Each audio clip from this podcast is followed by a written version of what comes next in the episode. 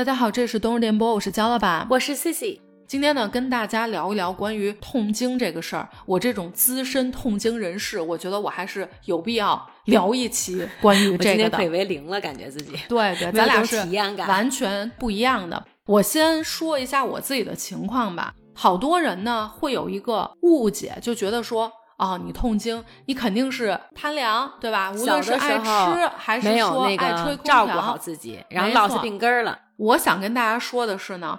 我自己这个个例完全就体现了痛经跟你吃不吃凉、喝不喝凉、吹不吹风没有关系，这个东西就是你自己的体质。当然，有人是被遗传的，就是它是有遗传的可能性。就比如说你妈妈痛经，你是有大概率痛经的，这个确实是的。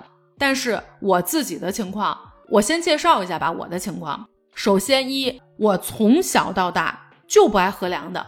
更不爱喝冰的，就喝不了，不知道为什么，就是习惯。我就喜欢喝那种常温，可能都够呛。我是这几年才能喝点常温，我都是稍微兑一点热的，这是我的情况。冰棍儿类的这种，我这么爱吃甜的，其实冰棍儿我很少吃，我不喜欢吃。我也是这几年稍微有的时候会吃一下，以前是完全不碰的，就是不喜欢。然后呢，凉水澡，什么吹空调，不良的生活习惯，完全都没有，在我这儿不存在。我妈完全不痛经，我妈就是一你，你知道吗？就是一点感觉都没有。所以我想跟大家说，你不要说别人在于痛经，你就跟人说少喝点凉的，你挺伤我们这种人心的，就觉得 痛经分为原发性、继发性，你就是中了基因彩票，我就是那个。说咱就记一下，从这个月开始，天天吃冰棍儿，大姨妈的时候呢，你就凉水早安排上，喝冰块的，别喝热水。咱试试凉水澡样能到什么程度？嗯，那到时候这个，对我是想说八宝山这事儿，你给我安排安排。我这也没钱买墓地，没法 置办啊。咱就是想说的是，肯定这不是说唯一导致的原因，但是咱也不建议说咱来的时候非得对吧？来对，全都得安排上。哎，那你是第一次的时候就是这样这么痛苦的吗？我可能就是命，因为好多人啊，我周围痛经的人都是从第一次来的时候，他就有痛经的这个情况，然后持续一直痛的。哎，我特别奇怪，我印象中我第一次来的时候根本没有感觉，我恰恰是来了几次之后才开始痛经的，突变的。我第一次知道痛经这个事儿的时候，其实我没有来例假。我要没记错，我应该是初二来的例假。但是初一的时候，因为我们一直住宿嘛，我有个初中同学，他是我对面宿舍的，就我们是一个班的，但是不一个寝室。他是在我对面。有一天，我就记得中午的时候，我们不是中午有午休嘛，回去的时候，他们那个宿舍门正好是开着的，他呢睡的是门口的那张床。我就看他抱着肚子来回在床上打滚，边打滚边哭。等我一进那个门儿，才发现他们寝室的几个姑娘都站在那个床边，就不知所措那个样子。对，然后我一过去，我说她怎么了？当时其中我们一同学就说她痛经。我说啊，我说那这个怎么办呢？他们都是不知道啊，是不是得喝点热的还是什么？大家都没太有经验，因为有来的，有没有来过的。这个时候。我还站在边上的时候，突然间这姑娘就吐了，哇，吐在地上，就我当时吓一跳，一个跃起就往旁边，我当时还是那种，哟，别吐我鞋上，就这种，然后直接就吐地上，没来及找盆，你知道吗？地上全是吐的。我说这情况咱是不是得跟班主任说一声啊？还是说叫救护车了？对，因为大家都不知道怎么办。后来呢，就叫了老师。然后后面我们就不知道，因为下午就发现这人就没来。你说那会儿一般很少有说请假，对，尤其我们又是住宿这种。然后一下午就没见。晚自习的时候，我看他没事人似的，就中午那根本就不是他，又来上晚自习了。然后后来我就问我说：“你这个是怎么了？怎么回事啊？现在没事是吗？”他：“没事了。”我说，那你中午那会儿就都那么难受？他说下午老师带他去我们学校边上那个医院去专门打的止痛针，就是他只有止痛针能止。他说过了这阵儿他就没事了。然后我当时觉得特别特别的惊奇，而且我很好奇是为什么。这是我第一次对痛经有概念，就是我们这些同学，因为当时我还没来例假，我知道我们都是准备要来例假的状态。然后我当时就觉得，哎呦。还有这么严重的呢？但是当时也没觉得什么，是因为毕竟这不就这一个嘛，其他来了的，我看人家也都是正正常常的嗯对，当时只知道说来了，你就可以不用上体育课了，就像我这种心里就欢喜了，你知道吧？我就会。对，其实我没什么感觉，但是故意的，就是不想上年。体就是那几天的话，哎呀，终于可以这两天不上体育课了。所以最好是 那时候体育课不是每天都有，就对一个星期可能上两天。对哎呀，我要错过了体育课，我感觉太遗憾了。而且那会儿咱们不是得做那个广播体操，嗯，就那会儿你就可以说你不做，就是站后头。像我这种不爱运动人，就是想方设法的去逃，对。然后那个时候我就只有这个概念，就想说，等我到时候来了，我就可以去请假不上体育课以及不跳操了。但是没有想到人家痛成这样，就是之后的我，这确实是没想到。我第一次遇到这个痛经严重的是你，我记得那时候咱们在新加坡，咱俩一块儿好像吃完饭以后遛弯儿，突然之间你脸煞白，走不动道了。而我记得那时候拿一大水壶，那水壶里头是不是装的是热水啊？我不记得了，就感觉你这走也走不动了，旁边有一凳子你就坐下了，坐下了还好说，你就躺在那个凳子上了，我真的一点印象都没有了。我完全你知道吗？我就慌了，就是我也不知道怎么办了，而且就咱俩人。然后后面你又没有去医院我不记得了，但是当时我就问你怎么了？怎么这你也情景给你镇住了。对，你也说不了话说不出来什么话，反正很难受的样子。我就去找了当时那个老师，把他叫出来了，然后他就让我回班了。后面呢，我不知道是你去医院了，还是说回家休息，反正下午我跟你说，我一点印象都没有，可能是因为这种场景我太多了，所以我真的没有印象。这次是我第一次遇到大姨妈居然能这么痛苦。我自己呢，印象中刚开始大姨妈，我来大姨妈那次是冬天，我记得你是初几来的？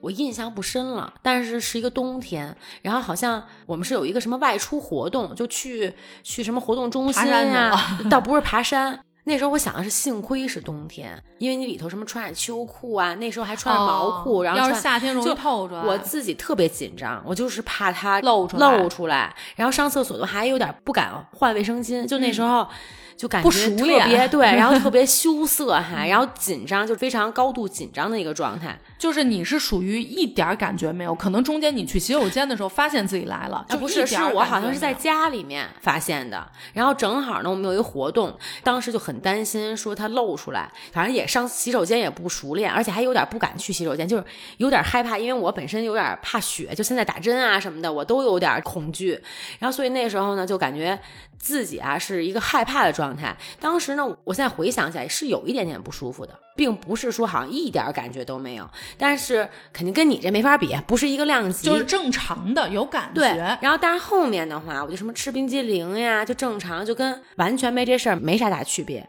可能这一两年吧，也会有一些变化，但是不是说因为痛经，就是有一些其他情绪上，嗯会有一点感觉，就身体上肚子上一点没感觉。呃我昨天晚上有感觉，因为咱们要录这个大姨妈，我就觉得哎呀。我这没什么输出啊，我感觉我这可能就是一个科普，就对我来说，然后就听一听，就啊，你们是这种感受，带着这样一个心态来的。但昨天晚上我想，哎呀，我怎么能把这件事儿能跟我结合一下呢？不是你，你现在正来着呢吗？没有没有没有，痛了一晚上，但是我昨天因为我偶尔啊，比如稍微有点抻着疼呀，嗯或者说有点坠感，就是也会有，但是不是说影响我生活。但是昨天晚上影响到睡觉了，但是昨天晚上我睡觉的时候，我应该做梦的时候几度。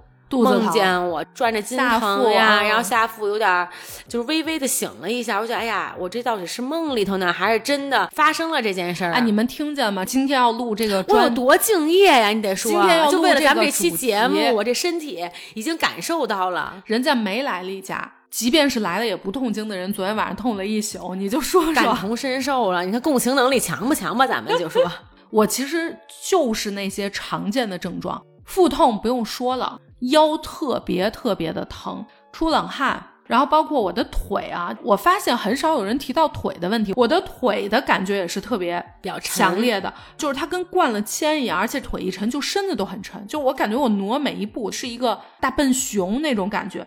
然后呢，我整个人会非常的肿，就是自己能感觉到我很肿，一来完哗一下就跟下了水一样这种感觉。然后另外像有的时候会加上腹泻，然后比如有的人有头疼，我知道，然后包括吐，疼的特别严重的时候是会吐的。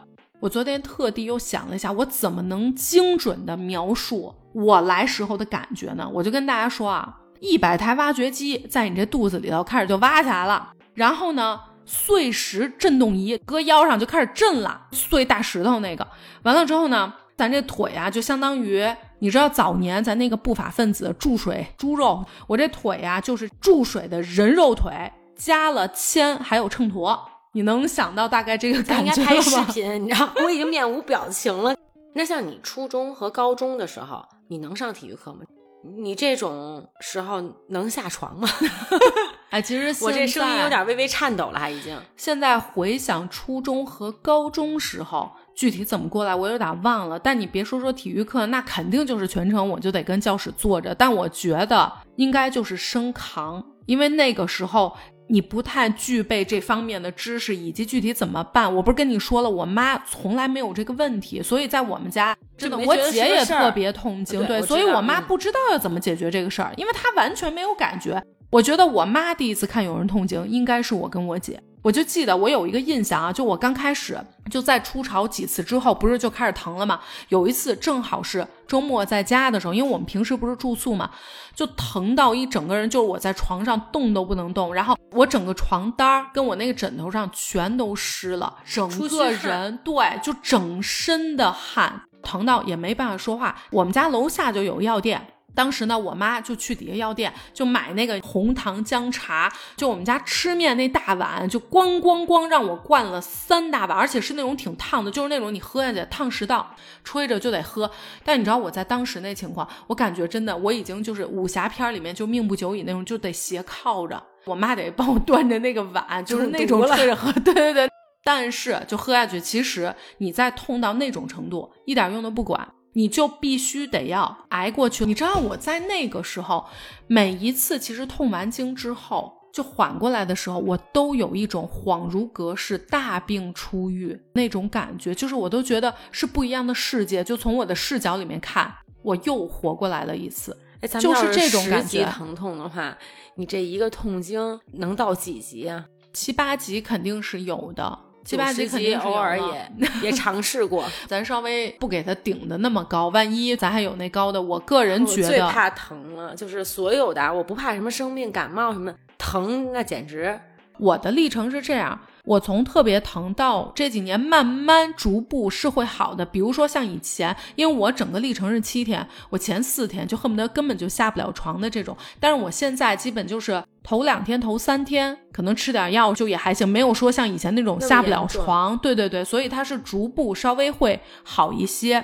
像我身边啊，你让我长了见识以后，然后后面我就开始稍微有点关注了。就原来真的是零感觉，因为我自己体会不到，身边的朋友可能也没有像你这么严重的，所以我没有意识到这个大姨妈能这么厉害。能够耽误你的生活、工作方方面面。对，因为我觉得完全是上不了课的，甭说体育课了，人家是真上不了，不像我这属于那种就是感觉哎呀不舒服，但是实际上呢这挺舒服的。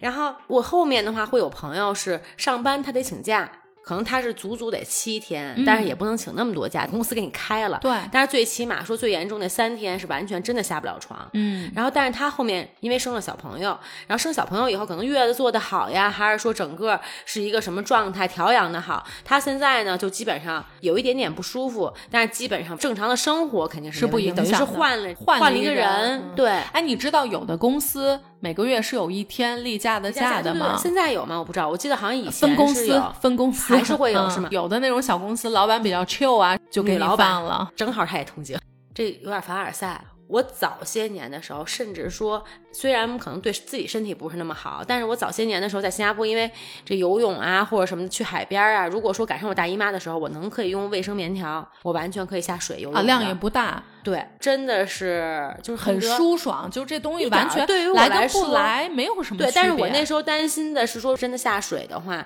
会担心卫生问题，因为那时候抵抗力比较弱嘛。除了这点以外，就完全不影响任何的活动。人家说，哎，说咱避开一下，咱们一块儿出去玩儿不需要，不用不需要，你就随便来就行。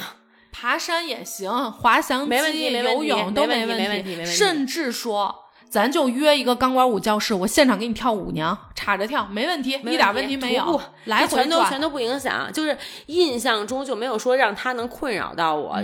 我非常荣幸能做给了你开了眼的这个人，但是呢，这种痛苦如果要是没有，那一定是更好的。但是呢，有了咱就得去解决吧。然后我就发现呢，其实这一路过来，我真的也是试了非常非常多的方法。咱不说多了，九成咱也都是试过了。我就发现这里头有很多咱们。不对的一些固有的认知，就是觉得说能够治疗痛经的这个，你看我自己刚开始的时候，红糖水、姜茶、什么乌鸡白凤丸、鱼人生的乌鸡白凤丸，咱还都换了牌子。乌鸡白凤丸不是咱自己的吗？鱼人生的这个是香港还是新加坡的？就专门的调理。对对对，中药喝中药，艾灸、火疗，什么泡脚、穿袜子这种生活方式习惯类的，药包泡澡。除了生孩子没试过，其他都试了。我亲身就给大家辟谣啊。首先，红糖水、姜茶不用想，痛经到这个地步，你不用想，它不是一个可以治疗你，甚至说它也缓解不了，就不用喝了啊。唯一能帮助你是啥？帮你长点分量，能长点胖，这没问题。毛孔大一点，这没问题。但是它给你治不了痛经。你疼的时候就不用喝了，热水跟这个是一样，就完全没什么用。然后像泡脚、穿袜子这种习惯类的，还是源于咱们最早不知道，就觉得哎，是不是因为太凉了，你体寒，体寒，所以你痛经，根本没有。我跟你说啊，我其实本身是不爱穿袜子，但是你看头些年，我时常一直是穿着袜子的，包括泡脚都试过。其实不是因为我喜欢，是因为我觉得好像对，是不是能管用？但是我告诉大家。不管用，我现在长期我已经放飞，因为我本身就不爱穿袜子，不穿袜子其实疼跟那个之前其实是一样的，区别。对，它不会说因为你这个就好。然后药包泡澡这个不仅麻烦，花时间在煮在弄，说实话啊，还是没用，就是对这个一点效果都没有。然后你说生孩子这个啊，我为什么说根本？因为咱也没有足量的样本量啊。有的人他是生完之后，可能对他来说月子做好了，或者什么东西做对了，他是没有事了。对，但是我有一个朋友，他也是痛经跟我一样严重的，他其实是先后生了两个，他说完全没变，该怎么着还怎么着。然后他自己就在说说谁跟我说生完孩子就好了，心里，因为他自己心里带有一种期待，正好我这是不是就没有了？结果第一个发现还痛，第二个就想说，那我可能月子没做好，我这次好好做还是有。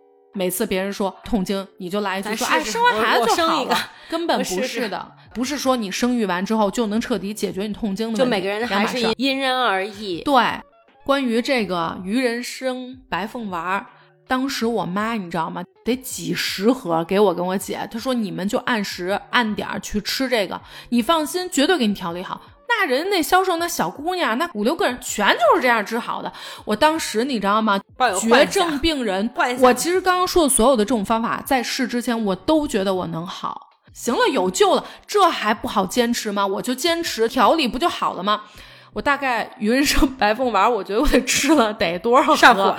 那倒是没有，反正就是没有好。后来就没有吃，而且那东西吃的我有点恶心。你知道那大药丸子黑的，如果说这个东西吃了。俩仨月还没好，我就建议大家就不用吃了，因为它也不会好了。然后这是鱼人参白凤丸。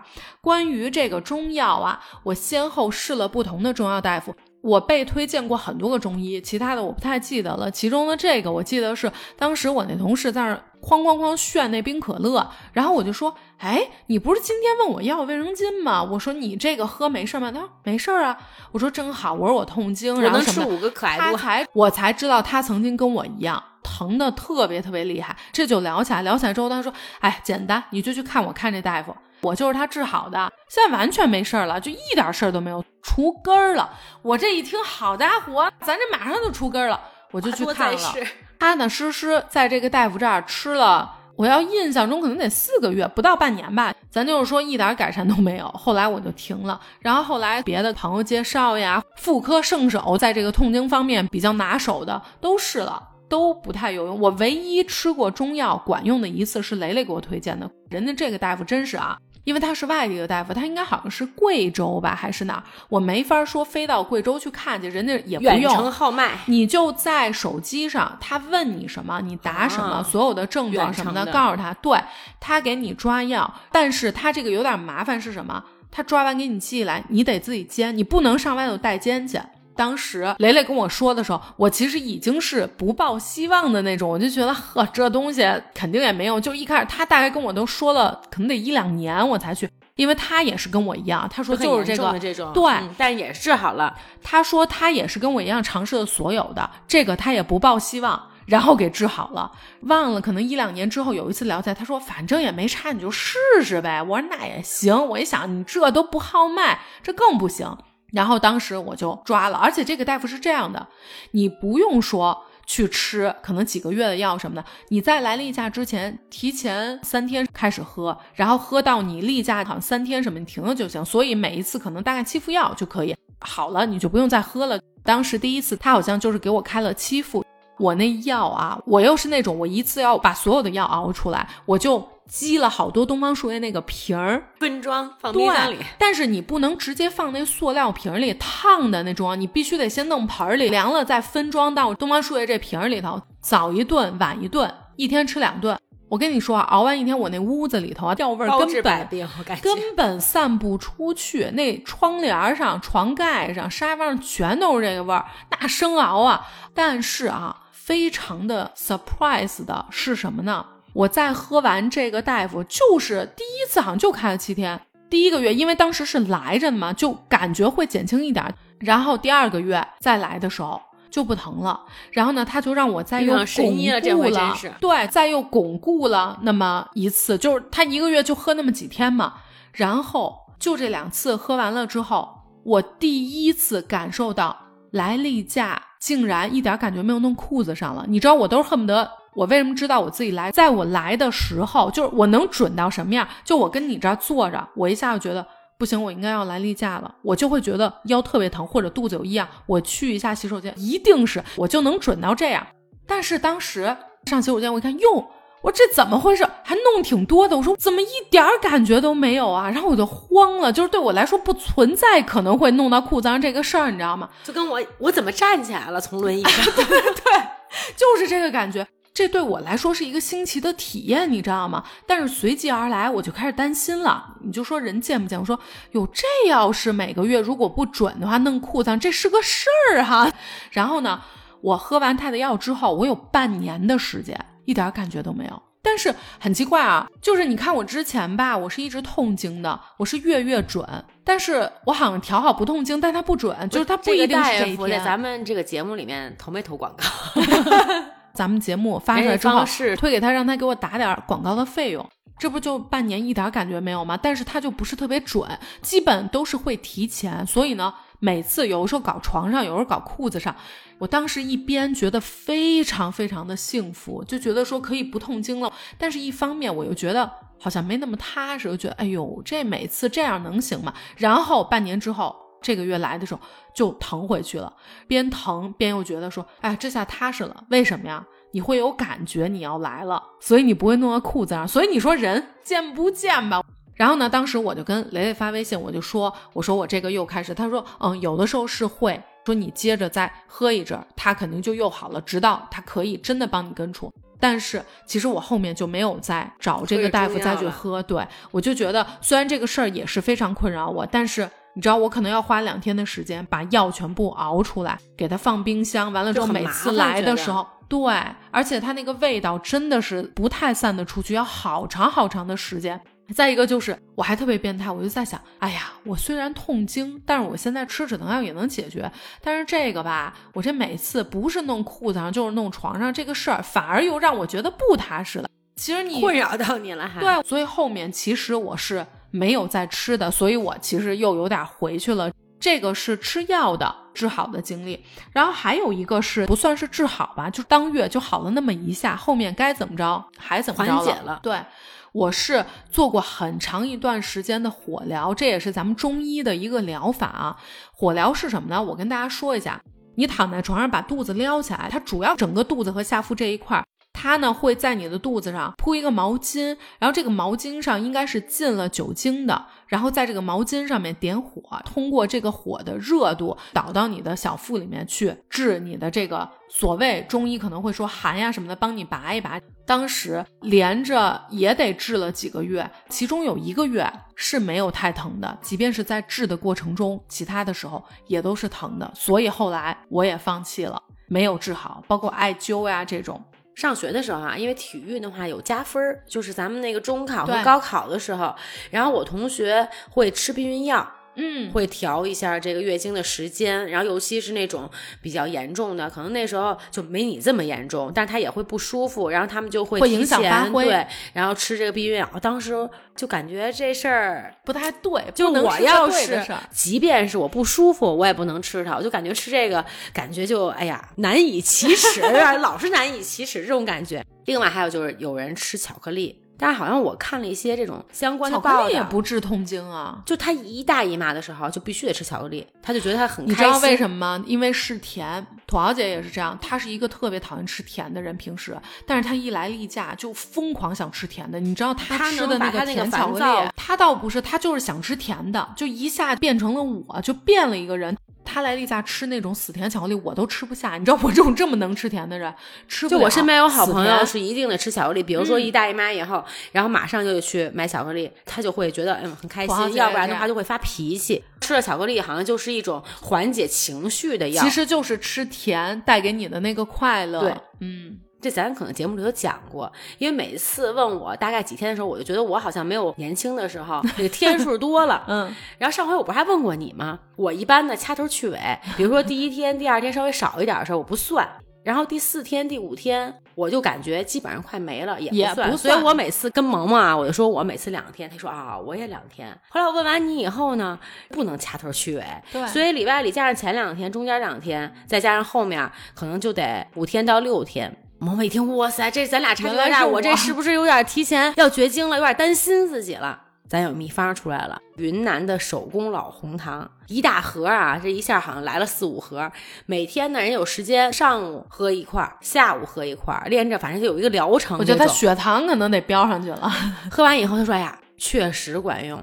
原来这卫生巾可能一个月用不了多少，这一下还有点不够，得批发去了。推荐给我说你也试试。但是我呢就觉得，哎呀，最好绝经了，这事儿太麻烦。我再喝点红糖，这每个月好还得多花钱。”又喝红糖花钱，又买卫生巾花花钱然后肚子还疼，我图什么呢？对绝对不能喝。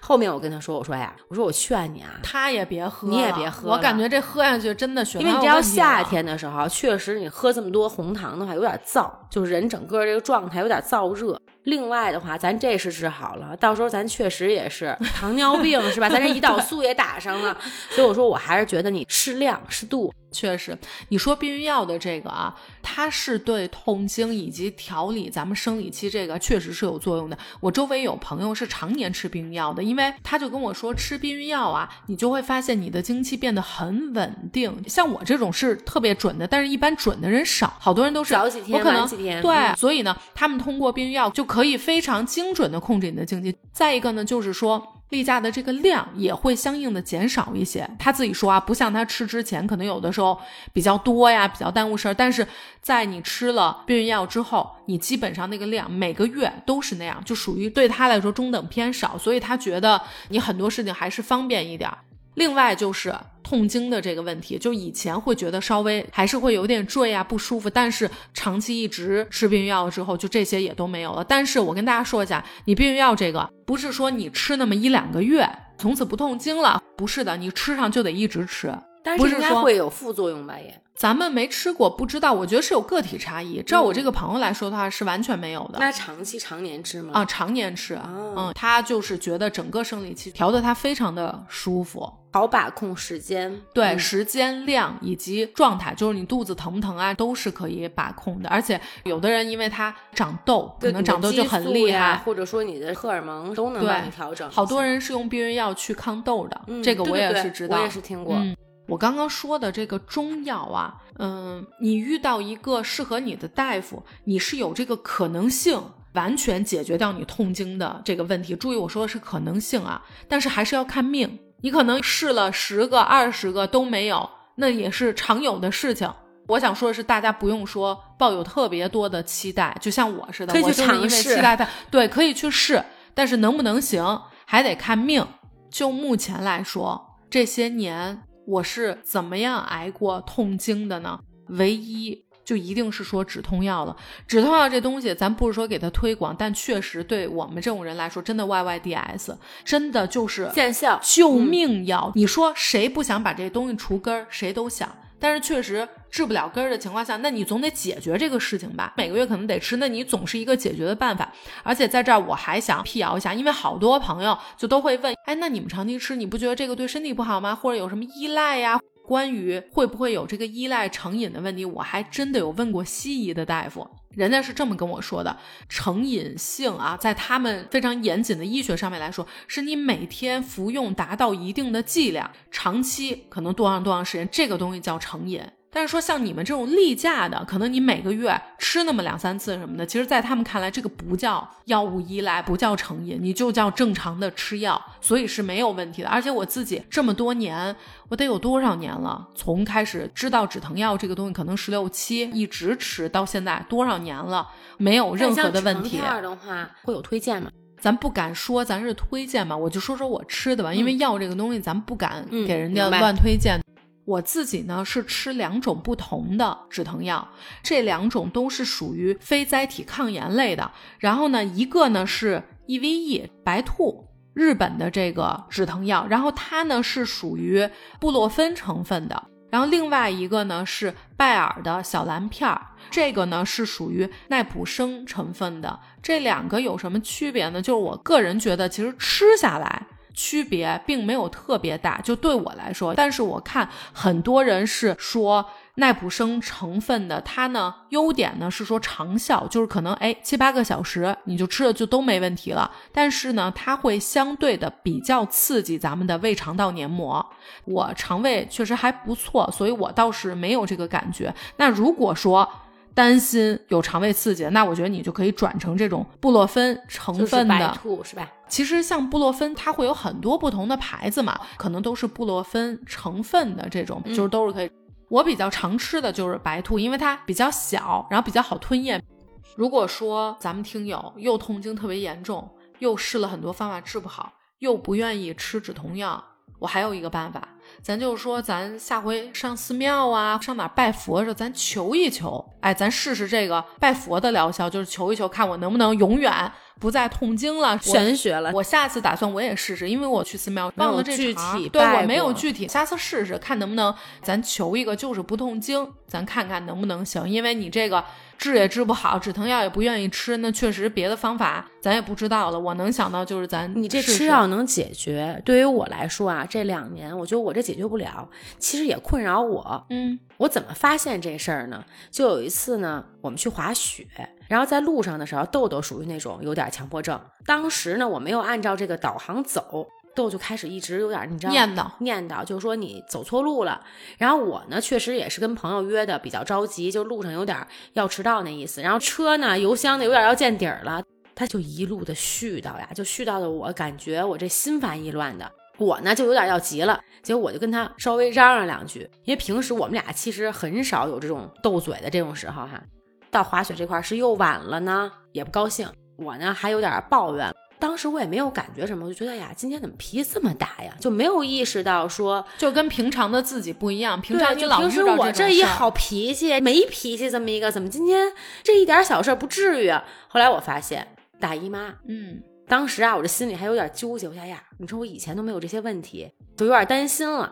等下个月的时候，还没到这个大姨妈的日子，又开始有点烦躁了，就浑身嗯有点发热，然后情绪吧，有点脾气吧，又不知道往哪儿发，就有点我听着。你这症状跟更年期症状是更年期是不是有点像？就是你现在虽然说依旧没有痛经的问题，但是这两年开始在快来的时候，情绪上面波动会比较大。会有一点啊，就其实我身边的朋友在小的时候，或者说前些年的话，就大姨妈的话，都会有烦躁情绪，容易发脾气，容易急。这方面呢，跟我好像也没关系，就完全没有这种意识。但是就在可能近一年吧，我也会有一点这种烦躁呀，然后有一点情绪上的波动呀，容易发脾气。反正你别招我，你招我可能就一下就能燃。所以它是有一个变化的。会，对，就是在这近一年。但是因为我从小没有这方面的困扰，所以我其实并没有意识到，就每个月我都不会意识到是因为大姨妈的影响。完全没这个概念，可能哎这事儿过去了，我又想起来了，对我就想起来下回我得注意。但是因为你从小没有这种，所以呢，你烦躁的时候还意识不到，就转不到这个大姨妈上头去。我得讲两个我痛经里程碑的事件来结束咱们今天的聊天，今天的节目。看我们这高度一个呢是我跟你说，绝对这个事儿也就是前几年。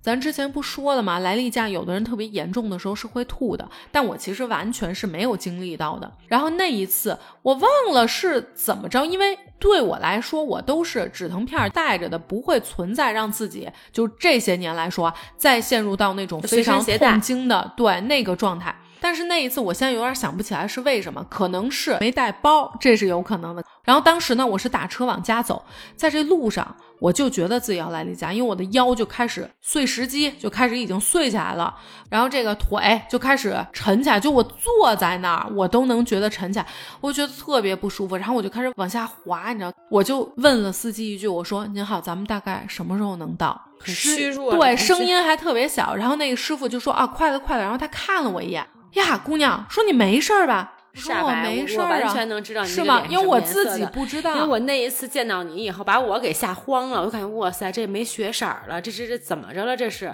哦，因为我自己不知道嘛，看不见自己。然后我说没事，师傅，咱就快点开就行。他说你怎么了？说你要不要去医院？要不要换一点？我说不用不用不用。我说我这不是医院的事，我说咱就快点开就行。慢慢往下滑，你知道吗？从那个座椅我就变成一条鳝鱼，就非常的滑，就根本坐不住啊。然后那个师傅说：“姑娘，你别下去啊，你得坐好啊。看你这太难受，说你要不然躺会儿。”对。然后等我下了车，我就想说不行，我要撑到回家。那会儿觉得就是非常的不舒服。然后当我打开门的一瞬间，我自己都没有想到，也没有做好这个准备，我就直接趴马桶上开始吐，就哇哇的。然后我当时就在想，怎么了？我是晕车了还是怎么了？我这吐完一醒过门，就是因为来例假，止疼药没先安排上，正好碰上这情况，直接给我就疼吐了。然后还有一次是在新加坡的时候，当时我坐地铁也是来例假，那个时候我是不知道有止疼药这个，就还在复杂的治的过程中。对，然后当时我记得是我跟我姐一块坐地铁，可能要去个哪。可能是在地铁的时候，突然一下就来了。我当时就觉得我不舒服，肚子也特别的疼。我现在有一个印象是地铁中间那个杆儿，你记得吗？嗯，我应该是扶着中间那个杆儿，然后呢，我瞬间就一下子可能有一点跳钢管舞这潜质，我就开始滑滑滑，直接就瘫到地上，然后我就没意识了。等我再醒来的时候，我发现我已经躺在人家那个地铁的什么员工的那个办公室，对对对，在人家那沙发上。完了，我睁眼的时候，我还吓一跳。远处我说：“这怎么两个大爷？你知道新加坡都是岁数比较大的。我这怎么俩大爷呀？我这跟哪儿啊？”我姐就在旁边说：“说你醒了，我们是不是可能要去哪儿吃午饭什么？”他说：“咱俩可能吃不了了。现在几点见？就我们去的时候是上午，但我醒来的时候已经是晚饭点。那这时候没有去医院吗？没有。我醒来的时候我就问这怎么回事啊？然后我姐说。”你这痛经，当时你在地铁上直接就瘫了，瘫过去了之后，我就赶紧，他不是有那呼叫那个地铁人员，然后呢，人家弄着轮椅担架就来了。可能是不是当时我还有一点意识，人家问你能不能说话，你是谁？我是不是可能说了我来例假这个事儿？然后呢，当时人家就把我移到这个地铁的办公室，可能人比较有经验，就给我吃了止疼药。临走的时候，人家工作人员还让我把这一盒药，就把这一盒药都给我了，让我带走，说你以后吃这个。那是我第一次吃止痛药，我知道止痛药可以治痛经。再一个是第一次知道粉色的生理痛的 Panadol。我记得那时候我从新加坡回来，我问你要带什么，你还特别让我带这个药，好像咱们国内是没有的，是吧？它专门是治这个痛经的。从我吃上了之后，后面只要有朋友在新加坡，每次带好多，就一直吃。对，就你这个事儿啊，在地铁里面算是有点晕厥过去吧。我有这种感受，好像是突然眼前一片黑。就没有意识了。再醒来的时候，就是躺在那个医院的急诊室了。但好像后来也没有什么事儿，就是检查完了以后，并没有什么，就是瞬间中可能就突然之间晕过去了。嗯，应该是一样的感受吧？可能还不一样，因为我很疼啊。啊，那我是没有疼，就突然之间，我记得那个摁电梯是我摁的，还没等电梯开的时候。我就已经没有意识了，然后再醒来的时候就已经在急诊室的那个担架上躺着了。当时好像做了一通检查，也没检查出来什么。我姐之后还跟我说呢，这也挺好的，完全没试过，第一次在地铁上面按那个紧急按钮。其实他们办公的区域都是不能进的嘛，嗯它是一个不知道在哪儿的一个地方。然后他说，你看都是第一次，第一次遇到有人晕，第一次摁这个地铁的这个，然后呼叫工作人员，第一次上人家这休息室，好家伙，这足足待了大半天呀，在人家那儿，哎，跟这我得吓死了！我我发现你姐还挺淡定的感觉。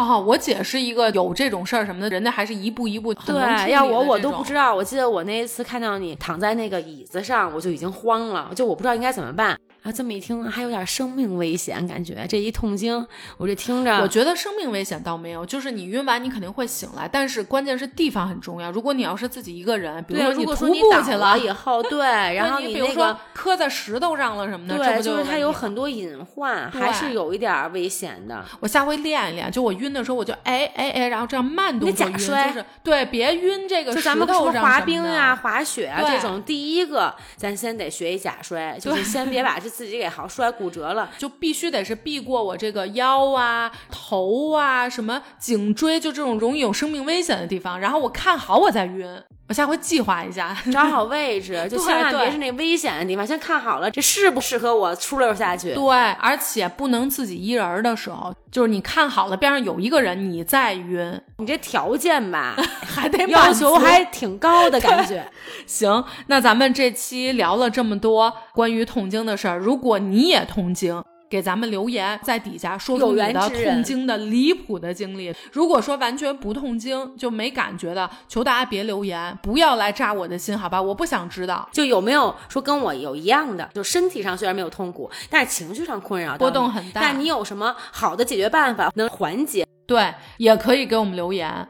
咱们的节目在各大音频平台都已经上线，欢迎大家去关注、订阅、转发、分享，然后跟我们留言互动。那今天咱们就先聊到这儿，感谢大家收听本期的动日电波，我是焦老板，我是 C C，咱们下周见，拜拜拜拜。